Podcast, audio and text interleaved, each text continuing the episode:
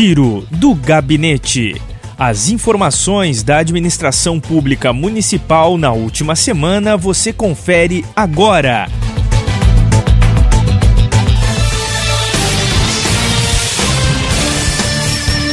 Olá, estamos no ar com mais uma edição do Giro do Gabinete. Para você que se liga com a gente nas redes sociais, no Spotify ou através das emissoras de rádio. Este é um espaço em que a gente apresenta o dia a dia do Executivo Municipal de Arroio Grande.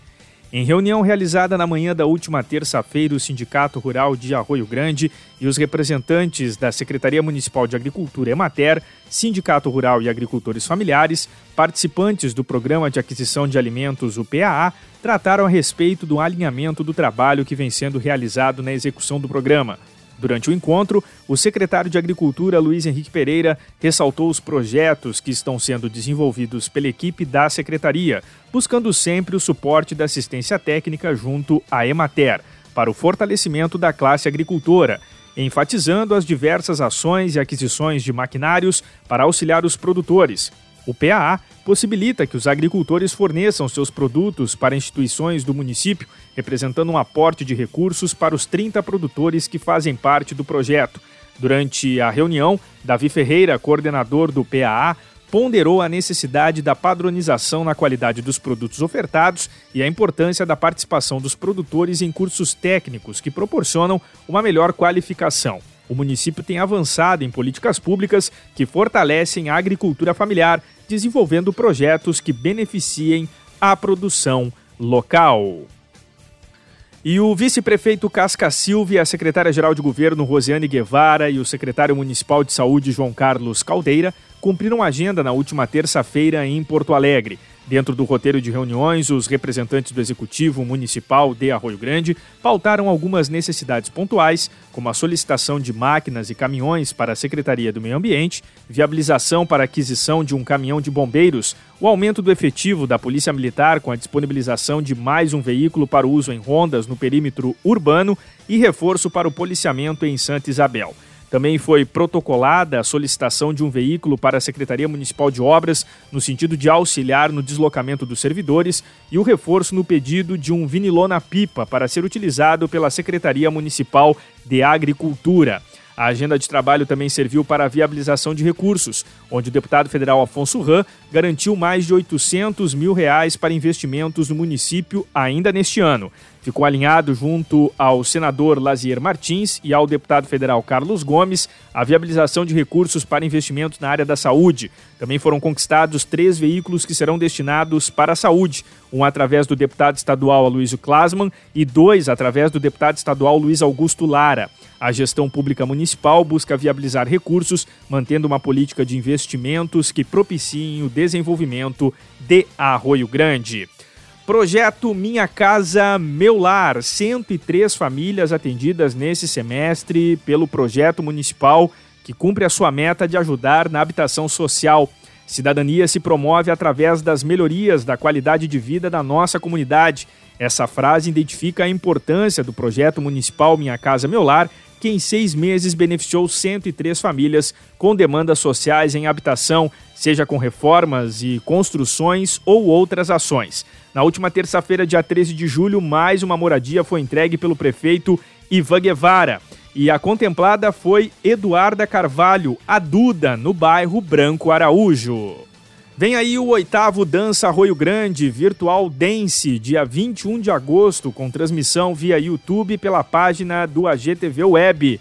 5 mil reais em premiações. O link para as inscrições está disponível na página da Secretaria de Cultura de Arroio Grande. A realização é da Academia Camerini Calila Templo de Dança, com apoio da Secretaria Municipal de Cultura.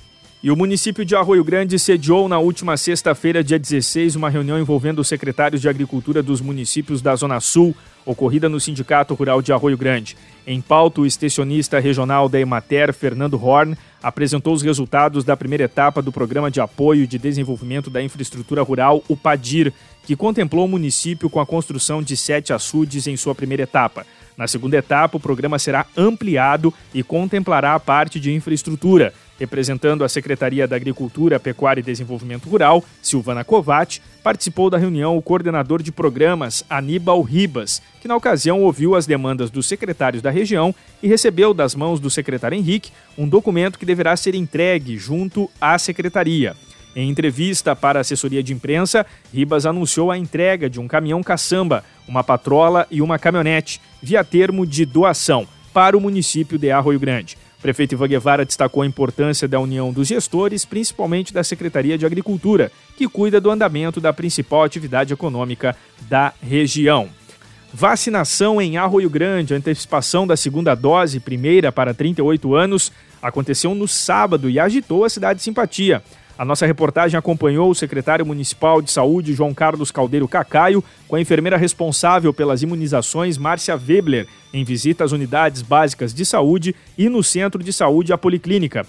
No sábado, em que foram antecipadas algumas datas para a segunda dose e a aplicação da primeira dose para a faixa etária de 38 anos. Os gestores também estiveram no programa Libertação da Rádio Difusora FM com Jorge Américo Borges e Olivério Prestes. Aliás, o comunicador Jorge Américo é, amanheceu agitando a audiência após tomar conhecimento que Arroio Grande ficou fora da remessa de vacinas enviadas para os municípios da região de fronteira, como Uruguai e Argentina, no caso do Rio Grande do Sul. O questionamento de Américo reflete as manifestações das redes sociais de muitos arroio-grandenses que se mostram injustiçados com o critério de distribuições de doses do imunizante contra a Covid-19.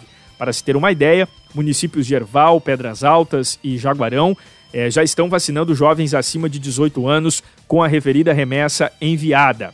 Né? Inclusive foi lançada aí uma nota oficial que você pode conferir nas redes sociais do Executivo Municipal bem como na Secretaria Municipal de Saúde. Márcia Weber adiantou aos ouvintes que o município antecipará em duas semanas a segunda dose contra o vírus. Os meios de comunicações da cidade e as redes oficiais da Prefeitura estarão divulgando as datas na próxima semana. Entre os vários registros fotográficos, a presença da comunicadora Tatiana Almeida, da Rádio Fusor FM, na unidade leste, fazendo também a sua dose de imunização. E o município de Arroio Grande perdeu o Dr. Farido Salomão Júnior. Foi lançada uma nota oficial de pesar por parte dos membros do Executivo Municipal, lamentando profunda e imensamente o falecimento do Dr. Farido Salomão Júnior, ocorrido no sábado, dia 17.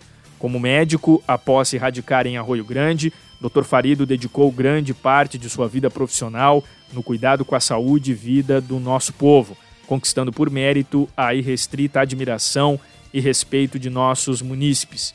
Neste momento de dor, a comunidade de Arroio Grande se solidariza com os familiares, pacientes e todos os amigos pela irreparável perda humanitária e profissional. Em sinal de respeito, o Executivo Municipal decretou luta oficial de três dias em todo o território do município de Arroio Grande, oportunidade em que também prestou condolências a todos os munícipes que tiveram parentes e amigos que perderam a vida em decorrência da Covid-19 ou suas complicações.